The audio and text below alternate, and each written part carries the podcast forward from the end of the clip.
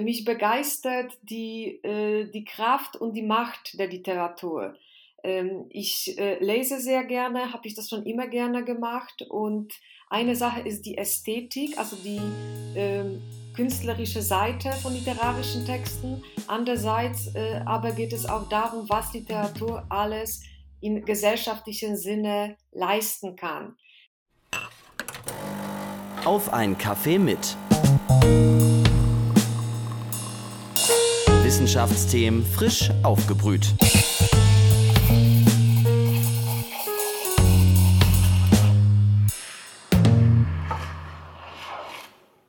Hallo und herzlich willkommen zu einer neuen Folge Auf einen Kaffee mit, dem Wissenschaftspodcast der Uni Leipzig.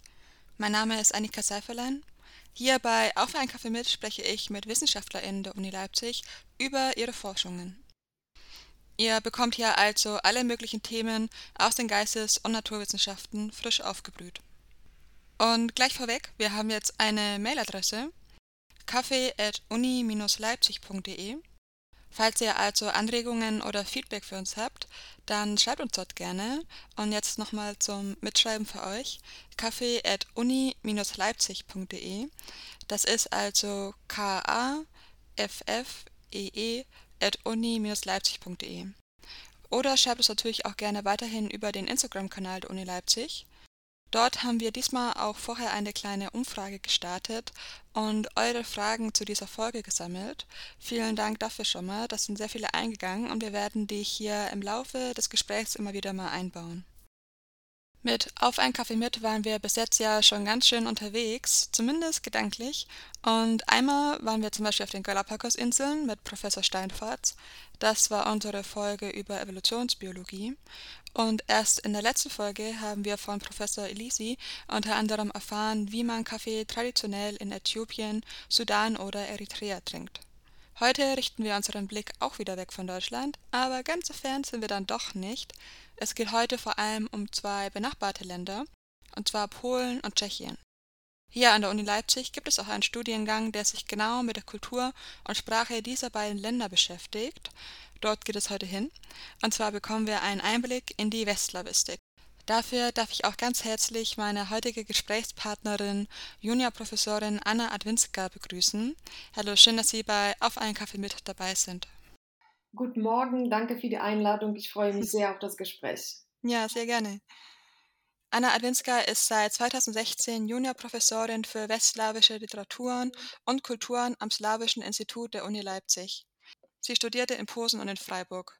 Als Literatur- und Kulturwissenschaftlerin beschäftigt sie sich in ihrer Forschung unter anderem damit, wie aktuelle und historische Themen in der Literatur ausgehandelt werden. Außerdem ist sie Direktorin des Zentrums für Frauen- und Geschlechterforschung der Uni Leipzig. Ich habe hier mir vorher noch eine frische Tasse Kaffee schnell gemacht. Ähm, die nehme ich mir auch mal kurz. Und ich habe die hier mal auf meinem Schreibtisch stehen. Was haben Sie sich denn für unser Gespräch heute zubereitet, Frau Twinska? Also ich trinke auch äh, Kaffee. Kaffee ist mein Lieblingsgetränk. Äh, ich denke, eine Tasse Kaffee gehört zu einem guten Gespräch. äh, und ja, ich trinke den schwarz, äh, stark. Ähm, und ähm, finde, Kaffee ist ein wirklich äh, gute, eine gute Begleitung. Da hat man dann immer auch einen guten Start in den Tag. Richtig, richtig. Ja. Und äh, da wir heute über äh, polnische und tschechische Kultur sprechen äh, werden, kann ich gleich im Vorab sagen, dass im polnischen Nationalepos Herr Tadeusz gibt es eine ganze Passage darüber, wie man einen guten Kaffee kocht. Oh. ja, tatsächlich, das, ja. Das ist interessant, ja. Wir haben ähm, zu Beginn äh, würden wir jetzt eine kleine Schnellfragerunde machen. Ähm, genau, das wäre einfach äh, antworten Sie so schnell und intuitiv wie möglich. Ähm, genau. Sind Sie bereit? Ich bin bereit, ja. Okay, Sie als Literaturwissenschaftlerin, da würde uns interessieren, wie viele Bücher lesen Sie denn im Monat? Ja, das ist äh, eine sehr gute Frage, denn ich unterscheide tatsächlich zwischen Büchern, die ich äh, für die Lehre äh, lesen muss oder viel mehr lesen möchte und Büchern dann, die, ich für meine Forschung äh, lese. Äh, und ähm, ich habe das eigentlich nicht gezählt, aber jetzt auf die Schnelle würde ich sagen, äh, zwischen vier und fünf, äh, fünf Werke pro Monat. Wow, Das ja. ja. Mhm. Ja. Und vielleicht auch so ganz privat nochmal, welches Buch liegt denn gerade auf Ihrem Nachttisch? Äh, auf meinem Nachttisch liegen im Moment zwei Bücher. Das eine hat äh, wenig mit Slavistik zu tun. Äh, Das ist ähm, das, das bislang auf Deutsch nicht veröffentlichte äh, Buch von Gustave Flaubert, also französische Literatur, Oh, äh, was ich äh, mir zum Weihnachten gewünscht habe und unbedingt jetzt lesen wollte. Und das zweite äh, ist tatsächlich jetzt äh, äh, slawistisch. Das ist ein äh, Roman von äh, Władysław Raymond aus dem 19. Jahrhundert. Äh, Den wollte ich äh, jetzt einfach für mich nochmals lesen und auffrischen. Und wo geht es hin zum Kurzurlaub? Posen oder Prag? Da überrasche ich Sie wieder. Ähm, mein nächster äh, Kurzurlaub ge geht in Richtung Süden. Ich äh, möchte nach Nizza fahren. Deswegen auch Flaubert, äh, genau. Und äh, ich bin sehr häufig in Tschechien, auch sehr häufig in Polen, aber Urlaub geht jetzt äh, nach Frankreich. ja. Das hört sich auch sehr gut an. Und äh, wenn Sie sich entscheiden müssten zwischen Posen oder Prag, hätten Sie da eine Präferenz? Selbstverständlich würde ich mich für Prag entscheiden. Prag ist ja eine äh, wunderschöne Stadt, die auch unsere Universität äh, hat intensive Kontakte mit Prag. Äh, Prag interessiert mich äh, in architektonischer Hinsicht, in kultureller Hinsicht. Also ich würde nach Prag gehen. In Posen habe ich zwar sehr gerne studiert, Mhm. aber im Wettbewerb verliert Posen nun mit definitiv, ja. Und kommen wir mal wieder zurück nach Leipzig. Ähm, was ist denn so einer Ihrer Lieblingsorte hier in Leipzig? Ich mag generell diese Stadt, weil sie so sehr dynamisch, äh, pulsierend äh, und jung bin, äh, jung ist und ich verbringe gerne meine Zeit im Clara Zetkin Park.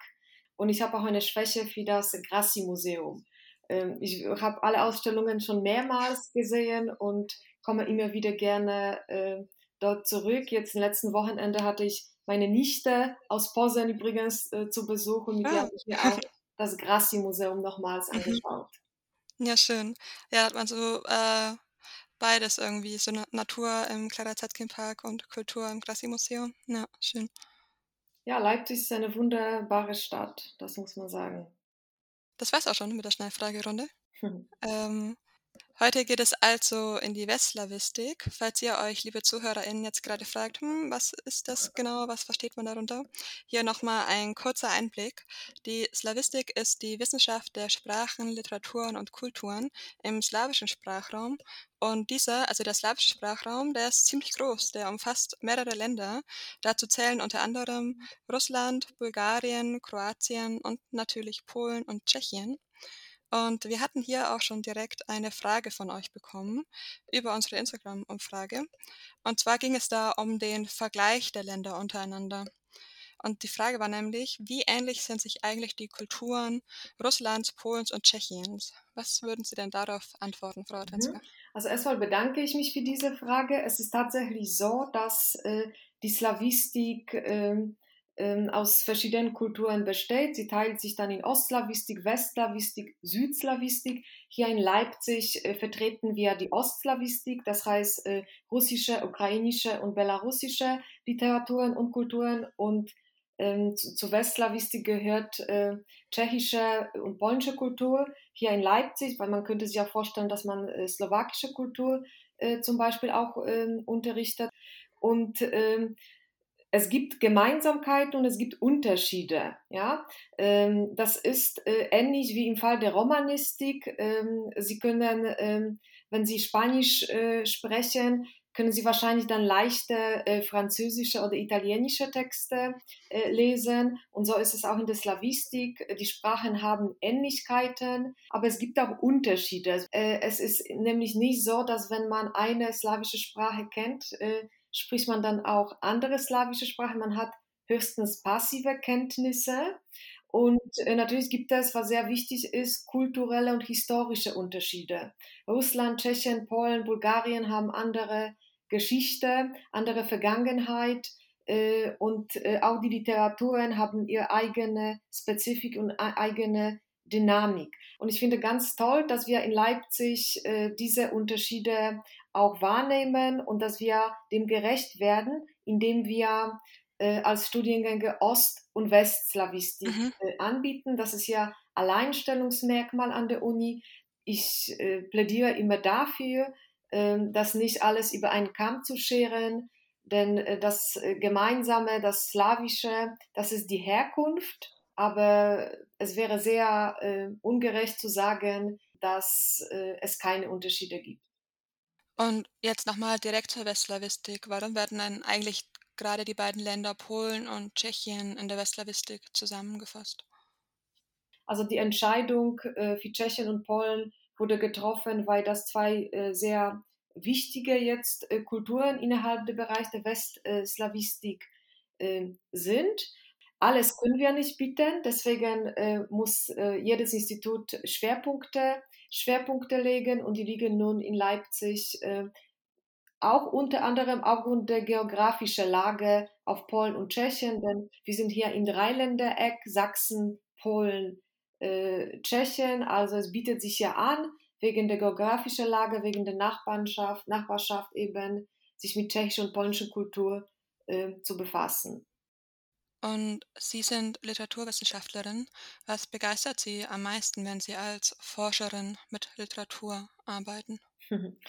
Mich begeistert die, äh, die Kraft und die Macht der Literatur. Ähm, ich äh, lese sehr gerne, habe ich das schon immer gerne gemacht und eine Sache ist die Ästhetik, also die ähm, künstlerische Seite von literarischen Texten. Andererseits äh, aber geht es auch darum, was Literatur alles im gesellschaftlichen Sinne leisten kann. Ähm, in der Literatur äh, können wir uns wiederfinden als Leserinnen und als Leser. In Literatur, also im Medium der Literatur können wir über unsere existenzielle Fragen nachdenken. Äh, das ist äh, großartig. Literatur ist aber auch ein wichtiger Partner, wenn es um gesellschaftliche Debatten geht. Und sehr häufig ist es so, dass in der Literatur gewisse Lösungsansätze ähm, formuliert werden, bevor sie in der Politik äh, zum Sprache kommen. Mhm. Also Literatur ist, sehr, ist ein sehr sensibles Medium und das begeistert, äh, das begeistert mich. Ja? Und ich äh, lege immer meinen StudentInnen nahe, dass man äh, die Rolle der Literatur nicht unterschätzt. Hm. Das ist ein sehr wichtiges Medium, soll häufiger gehört werden, denn ähm, im Rahmen der Literatur werden wirklich wichtige äh, Fragen, die uns alle betreffen, immer aufs Neue diskutiert und ausgehandelt. Ja, das ist äh, ein total schöner Blick und Einblick in, äh, in die Literaturwissenschaft. Und ähm, Vielleicht auch nochmal zur Westslawistik. Was fasziniert Sie an westslawischer Literatur? Also warum dieser Sprachraum? Polnische Literatur äh, hat äh, eine sehr komplizierte Geschichte und diese Geschichte spiegelt sich in literarischen Texten wieder. Das, das finde ich, äh, ich sehr faszinierend, die Verschränkung zwischen literarischen und historischen. Später auch im Kommunismus äh, hat man in Literatur versucht, ähm, sich so Frei, Freiräume zu schaffen. Und das finde ich im Falle der polnischen Literatur sehr faszinierend, dass sie immer so nah an äh, historischen Ereignissen ist, dass sie die historische Situation so tiefgründig äh, reflektiert. In tschechischer Literatur, und das kommt jetzt anderer Ansatz, ähm, suche, ich, ähm, suche ich nicht so sehr nach, den, nach der geschichtlichen äh, Perspektive. Ich finde, die Tschechen äh, haben einen einmalige, äh, einmaligen Sinn für das Groteske und Humor. Und das äh, äh, genieße ich, äh, genieße ich in der tschechischen Literatur.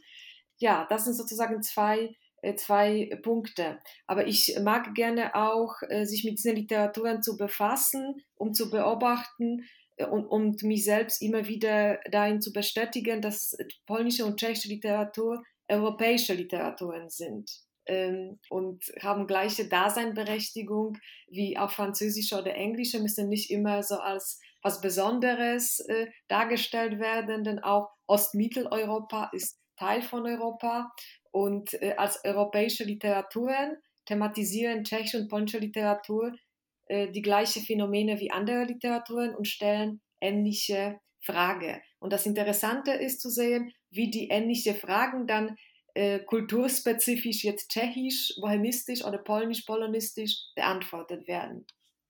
Ja. Ja, dazu hatten wir auch, äh, 'ne Frage aus der Umfrage bekommen. Wie wird denn polnische oder tschechische Literatur in Deutschland wahrgenommen? Also, wenn Sie das aus Ihrem Blick betrachten. Mhm.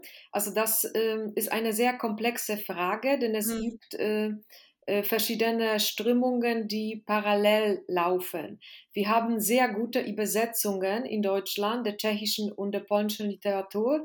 Wir haben großartige Übersetzerinnen, äh, die äh, versuchen, die besten Texte ähm, zu übersetzen und sie kümmern sich, da, auch die Verlage kümmern sich darum, dass die polnische und tschechische Literatur äh, äh gut äh, vertreten ist. Und das ist alles sehr positiv zu begrüßen. Wir haben auch Institutionen, die sich um die Verbreitung äh, der tschechischen und polnischen Literatur äh, in Deutschland äh, kümmern. die andere ähm, Sache ist, wie diese Literaturen tatsächlich rezipiert werden. Da müsste man, äh, müsste man das äh, untersuchen, das weiß ich nicht. Ähm, ich kann Ihnen aber auch ähm, vielleicht noch eine andere Perspektive zeigen. Wenn man in Polen oder in Tschechien äh, zur Schule geht, dann studiert man auch deutsche Literatur und auch Französisch und Englisch. Also die Tschechen und die Polen gehen davon aus, dass man ähm, als Literaturwissenschaftlerin oder als Literaturwissenschaftler alle europäische Literaturen kennenlernen muss, zumindest die kanonischen Texten. Und das ist, glaube ich, hier nicht der Fall. Äh, ich frage häufig meine Studierende, ob sie in der Schule mal äh, tschechische oder polnische Texte gelesen haben. Die Antwort ist dann eher nein, haben wir noch nicht. Also sie fangen erst während des Studiums an und das ist vielleicht der Unterschied. Ja? Mhm. Also die Literatur ist zwar präsent, die Übersetzungen sind vorhanden, es gibt äh, sehr viele Institutionen, die hervorragende Arbeit leisten, also im Bereich der Kulturvermittlung, aber tschechische und polnische Literatur gehören in Deutschland generell nicht zum Kanon in der Schule. Also ich abstrahiere jetzt von Schulen, die Polnisch oder Tschechisch auch als Schulfächer haben. Ich meine generell. Ich denke, das hat sich noch nicht so durchgesetzt, dass äh, polnische und tschechische Literatur auch äh, europäische Literaturen sind und als solche gehören sie zur Ausstattung. Äh, also müssten eigentlich auch mehr Beachtung schon vielleicht auch äh, in den Schulen finden. Ja, das kann ich von meiner Seite aus bestätigen, wenn ich so auf meine Schulzeit zurückblicke. Äh, kommen wir nochmal zu dem Thema zurück, das Sie gerade auch schon angeschnitten hatten, äh, als Sie meinten, dass in der Literatur auch eben über ähm, gesellschaftliche Themen, Dynamiken äh, geschrieben wird und auch diese ja schon wahrgenommen werden, bevor diese überhaupt äh, vielleicht zu politischen Themen werden. Ähm, Sie befassen sich ja in Ihrer Forschung auch viel damit und vielleicht generell erstmal, ähm, wie also wo ist denn diese Schnittmenge für Sie zwischen politischen Themen und der Literatur? Also wie gehen Sie da mhm. vor? Ja, äh, also die primäre Funktion der Literatur ist eine ästhetische Funktion. Äh, das würde ich schon behaupten. Und die Studierenden, die sich professionell oder generell Menschen, die sich professionell mit Literatur befassen wollen, müssen, äh, müssen äh, die Fähigkeit besitzen, Literatur in ästhetischer Hinsicht zu untersuchen. Das heißt, Erzählstrukturen zu untersuchen, rhetorische Mittel, Aufbau, Struktur.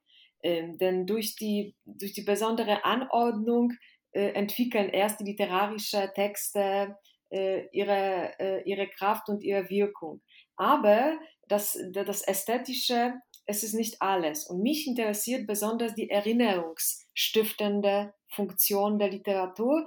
Das heißt, äh, die Frage danach, wie Literatur äh, die Gedächtnisdiskurse unterstützt, wie Literatur äh, dazu beiträgt, dass Erinnerungen im individuellen und im kollektiven Sinne ähm, ähm, gebildet werden, formuliert werden. Also es gibt da sehr viele Möglichkeiten und das finde ich toll, dass Literatur auch diese erinnerungsstiftende Funktion hat und dass sie einen Beitrag dazu zu, zu Gedächtnispolitik leisten mhm. kann. Mhm. Also dass sie nicht nur die Denkmäler äh, oder die Institutionen des öffentlichen Lebens, die unser Bild äh, von der Vergangenheit beeinflussen können oder, oder die dazu beitragen, dass wir bestimmte Bilder der Vergangenheit entwickeln. Also auch Literatur ist ja eine sehr wichtige, sehr wichtige Stimme.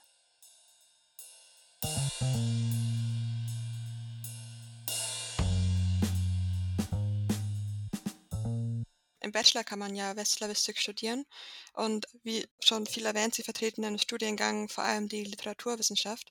Wir hatten da auch noch mal eine Frage bekommen dazu. Generell eine Frage, die vielleicht auch viele StudienanfängerInnen oder Studieninteressierte interessiert. Wer sollte denn Westslawistik studieren? Sehr schöne Frage. Äh, ich lade Sie äh, alle ein. Äh, es gibt keine jetzt ähm, Voraussetzung, die man mitbringen muss.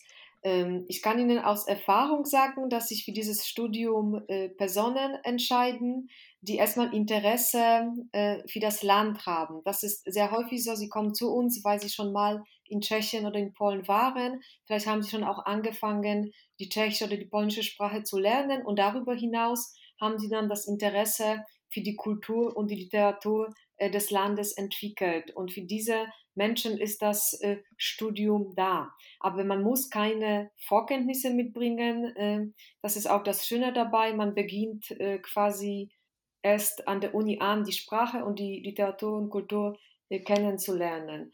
Für wen noch ist das Studium interessiert? Also für diejenigen, die sich für Kulturvermittlung interessieren, die gerne als Multiplikatoren zwischen Kulturen wirken wollen. Denn als Slavist hat man sehr viele Soft Skills, sehr viele Kompetenzen, aber keinen Beruf. Und das deute ich eigentlich positiv, denn als Slavist ist man sehr breit aufgestellt und man mhm. kann dann später im Berufsleben als Kulturvermittler äh, äh, aktiv werden und viele glaube ich, viele ist das glaube ich ein Reiz. Viele wollen sich für die Verbesserung der tschechisch-deutschen oder polnisch-tschechischen Verhältnisse einsetzen und wählen deswegen dieses Studium aus. Ja.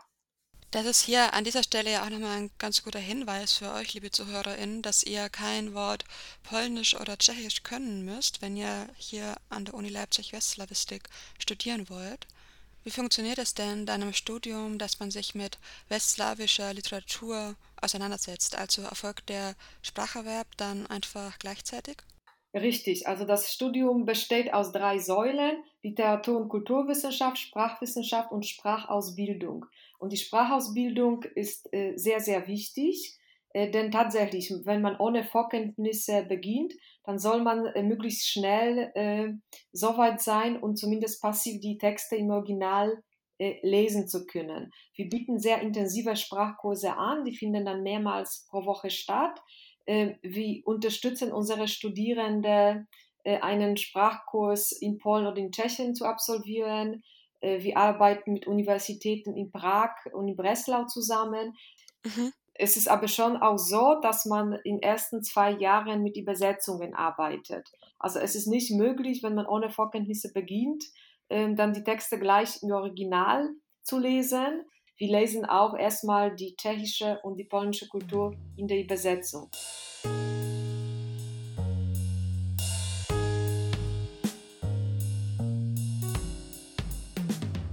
Sie forschen ja zur Literatur und Kultur in Polen und Tschechien und zwar in der Zeit zwischen dem 19. und 21. Jahrhundert. Hierbei nimmt die Shoah, also der nationalsozialistische Völkermord an den europäischen Juden, einen wichtigen Schwerpunkt für sie ein, also neben vielen anderen Themen noch. Und in einem aktuellen Forschungsprojekt schauen sie sich hierbei vor allem die zweite und dritte Generation an. Also sie arbeiten dabei mit dem Konzept des Postkatastrophischen, also dem nach der Katastrophe. Vielleicht zum Postkatastrophischen. Was genau verstehen Sie denn darunter? Mhm. Also es geht hier darum, wie man an das katastrophische Ereignis danach erinnert. Äh, und in diesem Postkatastrophischen geht es nicht so sehr um Fakten, denn die wissen wir, die sind gesichert, die sind archiviert, sondern es geht, es geht vielmehr darum, wie die zweite und die dritte Generation danach äh, überhaupt Zugang zu dem Ereignis finden kann. Also es geht um den langen Schatten der Shoah, es geht um die lange Nachwirkung, das nennen wir, das bezeichnen wir als postkatastrophisch. Also es wird davon ausgegangen, dass die Shoah als die größte jetzt europäische Tragödie auch die gegenwärtige Generationen tangiert und äh, auch wenn man danach geboren ist, steht man äh, quasi im Schatten dieser Katastrophe. Es ist nämlich nicht so, wie man direkt nach dem Krieg gedacht hat, wir haben das äh, überstanden und jetzt kann man äh, quasi neues Kapitel anfangen. Es hat sich gezeigt, dass die Shoah mit, fünf, mit Ende des Zweiten Weltkriegs nicht zu Ende gegangen ist. Mhm. Und wir untersuchen, warum das so ist und wie manifestiert sich das auch ästhetisch. Denn das ist auch eine Frage der ästhetischen Herausforderungen, wenn zum Beispiel äh, die Enkel der Überlebenden sich mit eigener Familiengeschichte befassen und diese Familiengeschichte der Großeltern äh, in äh, literarischen Texten äh, zum Ausdruck bringen. Dazu müsste ich aber auch was Wichtiges sagen. Mich interessieren generell slawisch-jüdische Beziehungen. Und ähm, für mich ist sehr wichtig in der Forschung und der Lehre ähm, immer auch die, äh, das jüdische Leben in Tschechien oder das jüdische Leben in Polen äh, zu thematisieren und die jüdische Geschichte gleichzeitig nicht nur auf die Geschichte der Shoah zu reduzieren. Denn das ist ganz wichtig, dass die Studierenden lernen, dass zu Ostmitteleuropa die jüdische Kultur einfach dazugehört. Ähm, gleichzeitig denke ich, ähm, gerade im Fall der polnischen Kultur, es ist wichtig, sich mit der Shoah zu befassen, denn in Zeit des Kommunismus äh, dachte man, Polen äh, ist ähnlich wie, also Polen sind ähnlich wie die Juden Opfer der Shoah. Und Polen sind natürlich Opfer der Shoah, aber leider zeigte auch die neueste Forschung, dass äh, die polnische Bevölkerung sehr aktiv auch dazu beigetragen hat, dass viele Juden dann ähm, den Nazis ausgeliefert worden sind. Also mhm. Stichwort polnischer Antisemitismus. Und da sehe ich jetzt auch als meine Aufgabe auch, sich äh, diesem äh, Thema zu widmen. Denn in Postkatastrophe geht es auch, äh, geht es auch darum, äh, sich die Frage zu stellen, wie kommt man äh, jetzt nach Jahren äh, mit dem Antisemitismus zurecht, also mit dem Wissen darüber, was passiert ist. Also Sie schauen sich ähm, die späteren Generationen an, weil sie, weil sie eigentlich nur damit dieses postkatastrophische Abbilden irgendwie greifen können, weil dieser Prozess immer noch äh, aktiv ist und dynamisch ist. Richtig, richtig. Also die Autoren, die direkt nach dem Krieg äh, darüber geschrieben haben, äh, haben, wollten vor allem Zeugnisse ablegen, sie wollten berichten. Deswegen sind sehr viele äh, Texte, die in 50er Jahren geschrieben worden sind, so stark dokumentarisch. Heute äh, geht es nicht so sehr um Dokumentation, denn wie ich gesagt habe, das Wissen, was passiert ist, ist da. Und die, äh, die Autorinnen, die heute darüber schreiben, die entwickeln auch eine besondere Schreibweise. Äh, es ist auch zum Beispiel sehr charakteristisch, dass äh, dass die äh, Erzählungen mit Lücken arbeiten, Leerstellen, mit Flashbacks. Es fällt zudem, au, äh, zudem auf, dass die Sprache sehr verdichtet ist, dass man häufig ähm, mit, ein, mit Symbolen arbeitet oder eben das Materielle auch eine Rolle spielt. Also Materielle in dem Sinne, dass äh, in vielen Romanen äh, zum Beispiel ein Fotoalbum oder gefundene Briefe eine Rolle spielen, also materielle Dinge, die dazu genutzt werden, um Erinnerung äh, zu mobilisieren, um mhm. Erinnerungsprozesse äh, zu aktivieren. Und geht es dann auch darum, wie Jüdinnen mit der eigenen Familiengeschichte umgehen? Ja, also Familiengeschichte ist ein äh, wichtiges äh, Themenkomplex. Also ich äh, spreche äh, leider nicht Hebräisch, deswegen untersuche ich polnische und äh, tschechische Familiengeschichten. Äh, die sind häufig von Autorinnen geschrieben, die jüdische Herkunft haben, aber komplett jetzt polnisch oder tschechisch, äh, also in polnischen und tschechischen Kultur aufgewachsen sind. Also es sind assimilierte mhm. Jüdinnen, die häufig gar nicht über ihre jüdische Herkunft äh, Bescheid wussten. Das ist auch ein mhm. sehr häufiges Motiv. Man hat das Jüdische verschwiegen, ähm, häufig aus politischen Gründen. Das war im Kommunismus nicht so gerne gesehen oder aus, aus Angst von dem tschechischen oder polnischen Antisemitismus. Und so hat man das verschwiegen. Und erst in der dritten Generation machen sich die äh, Enkelinnen, sage ich so, auf die Suche nach der eigenen Familiengeschichte und stellen fest, dass die Eltern oder Großeltern vieles verschwiegen haben und wollen, die wollen dann die Geschichte äh, rekonstruieren, äh, erkunden ähm, und viele dieser äh, Autorin kommt dann zum Schluss, wir sind doch irgendwie jüdisch, also das Jüdische hm. ist Teil unserer Identität, auch wenn wir jetzt auf Polnisch oder auf Tschechisch darüber schreiben. Mhm. Genau, also es ist die Identitätssuche ist ein, ein, eine sehr wichtige Frage, aber äh, das sind nicht nur individuellen Geschichten, das sind häufig individuelle Schicksale, die aber sehr viel über, ähm, über die Gemeinschaft sagen. Also das heißt darüber, wie die polnische Kultur sich mit, äh, mit der Vergangenheit auseinandersetzt, also wie sie zu der Vergangenheit äh, steht. Denn anhand eines Schicksals kann man ähm, dann Fragen über den Zustand des Kollektivs formulieren, also in dem Fall den mhm. Zustand der polnischen Kultur oder tschechischen Kultur.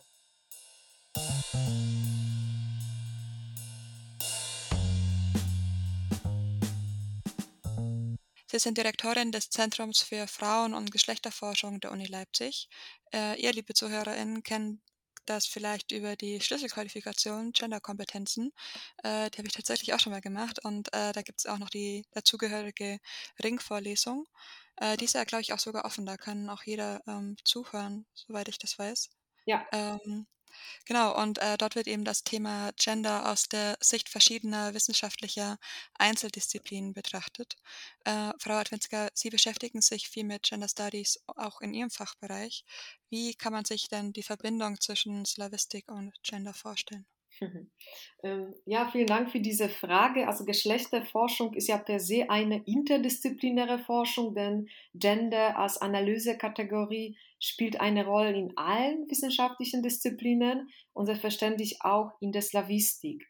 Und es gibt sehr verschiedene Ansätze innerhalb der Slavistik. Ähm, wie in äh, jeden Philologie gibt es auch in der Slavistik äh, den Ansatz, den ich jetzt als feministische Literaturwissenschaft nennen würde. Also es geht darum zu gucken, warum, warum der Kanon jetzt in Tschechien und in Polen meistens männliche Autoren verzeichnet. Es geht ein bisschen also um Archivarbeit, um die Wiederentdeckung äh, der schreibenden Autorinnen. Das ist dann äh, die feministische Literaturwissenschaft neben der, diesem feministischen Ansatz ist für mich auch wichtig, Diversität innerhalb der tschechischen und polnischen Kultur äh, zu untersuchen. Also Queer Studies müsste Ihnen ein äh, Begriff sein. Und ich finde sehr faszinierend äh, zu schauen, dass man auch in der Literatur der Romantik beispielsweise, in der tschechischen und der polnischen Kultur äh, solche äh, Subjektkonzepte finden, die sich äh, also die, die zu den binären Geschlechtsordnungen nicht passen. Ähm, wenn man die Ideen von den Queer Studies und Diversity Studies kennt und die dann an literarische Texte ansetzt, dann merkt man, dass von Beginn an war die Literatur äh, eben divers und äh, dass äh, das Konzept äh, des Geschlechts an sich äh, sehr unterschiedlich in verschiedenen Epochen ausgehandelt worden ist. Und das ist, äh, ist sehr schön zu wissen, dass diese äh, Frage, also nach, äh, also nach der Ordnung der Geschlechter, keine Frage des 21. Jahrhunderts ist, sondern die wurde schon auch früher ein Thema. Klar, man hatte vielleicht anderes, also sicher, man hat anderes Wissen und auch andere Beschreibungskategorien, aber die ist in der Literatur vorhanden. Kommen wir nochmal zurück zu den aktuellen und politischen Situationen in Polen und Tschechien. Wir haben hierzu auch eine Frage von euch über Instagram bekommen. Und zwar ging es darum, ob Sie sich, Frau Adwinska, auch mit den aktuellen Themen wie der Situation von queeren Personen oder der LGBTQ-Community in Polen und Tschechien beschäftigen. Ich bin osteuropäisch äh, sozialisiert. Das bedeutet, ich glaube schon an Kanon, an Grundwissen, aber gleichzeitig halte ich für sehr wichtig, dass man Einblicke in die aktuelle äh, gesellschaftspolitische Situation bekommt. Und äh, in meinen Seminaren äh, diskutieren wir selbstverständlich über die, über die Situation der LGBT-Community. Ich ähm, lege sehr großen Wert darauf, dass man die ähm, aktuelle Lage, äh, politisch, politische Lage auch den Studierenden näher bringt zum Beispiel in Polen gab es seit ein paar Jahren schon ein, äh, regelmäßig Proteste gegen die Versch Versch Verschärfung des Abtreibungsgesetzes. Das findet Eingang, das wird darüber diskutiert. Also was kann, wie kann Literatur äh, die Problematik der Abtreibung mhm. adäquat darstellen? Wie reagiert Literatur auf Verschärfung des Abtreibungsgesetzes? aber auch dieses LGBT, was Sie angesprochen haben, äh, das ist selbstverständlich ein Thema. Klar ist meine, meine Meinung über den Umgang mit den LGBT-Communities in Polen äh, sehr kritisch. Also ich beobachte das sehr kritisch und freue mich, dass ich in Deutschland bin und darüber mit meinen Studierenden offen reden kann. Und hm. viele meiner Kollegen in Polen, Tschechien ist das, die Situation besser, aber in Polen können nicht darüber sprechen. Also ich sehe mhm. das auch als Privileg, dass wir das in mhm. Seminaren kritisch, unvoreingenommen und offen behandeln können. Können Sie da vielleicht ein Beispiel nennen, wie das äh, in der Literatur thematisiert wird? Ja, also eine, ähm, eine Strategie, die häufig verwendet wird, ist eine groteske, äh, groteske Strategie. Äh, das heißt, äh, Autorinnen und Autoren zeichnen Figuren äh, in ihren Werken, die so offensichtlich ähm, queer sind und, da, und, und offensichtlich mit diesen queeren Identität äh, umgehen und äh, wenn man weiß, dass, welchen Zweck Groteske in der Literatur erfüllen, dann erkennt man, dass man dadurch vielleicht das Problem enttabuisieren möchte. Also man zeichnet nicht Opfer, sondern man, zeich, man zeichnet Figuren, äh, also man zeichnet Figuren, die sehr bewusst mit seiner queer Identität umgehen als Literaturwissenschaftlerin merkt man dann diese groteske Überziehung oder vielleicht auch Übertreibung und man fragt sich, wozu diese Übertreibung. Mhm. Aber das ist nur, äh, nur eine Möglichkeit. Es gibt äh, viele andere Möglichkeiten. Also im Rahmen der Literatur werden sehr viele alternative Familienmodelle entworfen, ähm, wo Menschen unterschiedlichen Geschlechter zusammenleben, wo die Frage des Geschlechts auch nicht so eindeutig zu beantworten ist. Also Literatur ist experimentell und sie zeigt äh, auch, dass es funktionieren kann. Das ist, glaube ich, auch so ein wichtiger, wichtiger Trend. In, Im Rahmen der Literatur ist im Moment äh, viel mehr möglich als im realen Leben. Und so vielleicht ist die Frage der Zeit, wo auch das Literarische auch zum Politischen oder zum Alltäglichen wird. Das wünsche ich mir natürlich, ja. Zum Schluss würden wir hier äh, gerne auch nochmal eine Hörerinnenfrage stellen. Und äh, vielleicht können Sie sich auch schon denken, ähm, welche polnischen oder tschechischen Werke sollten denn in Deutschland bekannter sein? Und haben Sie vielleicht auch noch einen Lesetipp für uns? Also ich empfehle Ihnen ähm, die, äh, zuerst vielleicht die Literatur des 21. Jahrhunderts äh, zu lesen und für die tschechische Literatur empfehle ich Ihnen äh, Jaroslav Rudisch einen relativ jungen Autor, der 72 geboren ist und sehr gut ins Deutsche übersetzt äh, wurde. Und aus der polnischen Literatur empfehle ich Ihnen die Romane von Olga Tokarczuk, also die Autorin, die jetzt vor kurzem mit dem äh, Nobelpreis äh, ausgezeichnet worden ist. Also nehmen Sie bitte nach dieser Sendung die zwei Namen mit, Jaroslav Rudisch für die tschechische Literatur und Olga Tokarczuk für die polnische.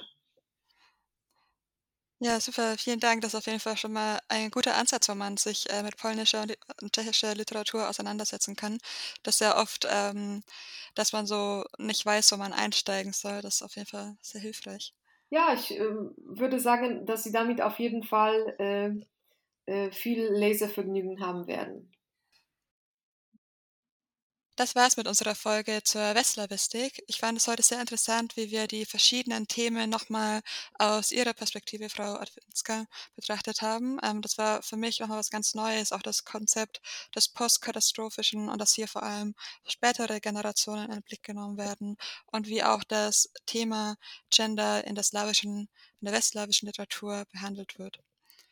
Ich hoffe, dass ihr, liebe ZuhörerInnen, genauso viel aus der Folge mitnehmen konntet und vielleicht habt ihr euch ja jetzt das ein oder andere Buch notiert, äh, was demnächst auf eure Leseliste kommt.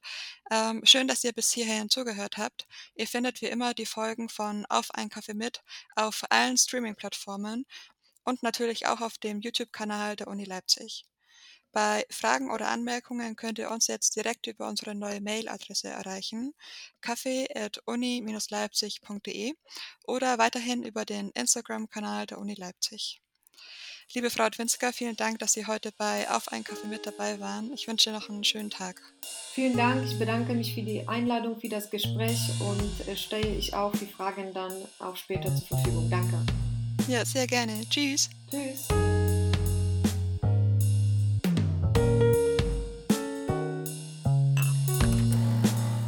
Ein Kaffee mit.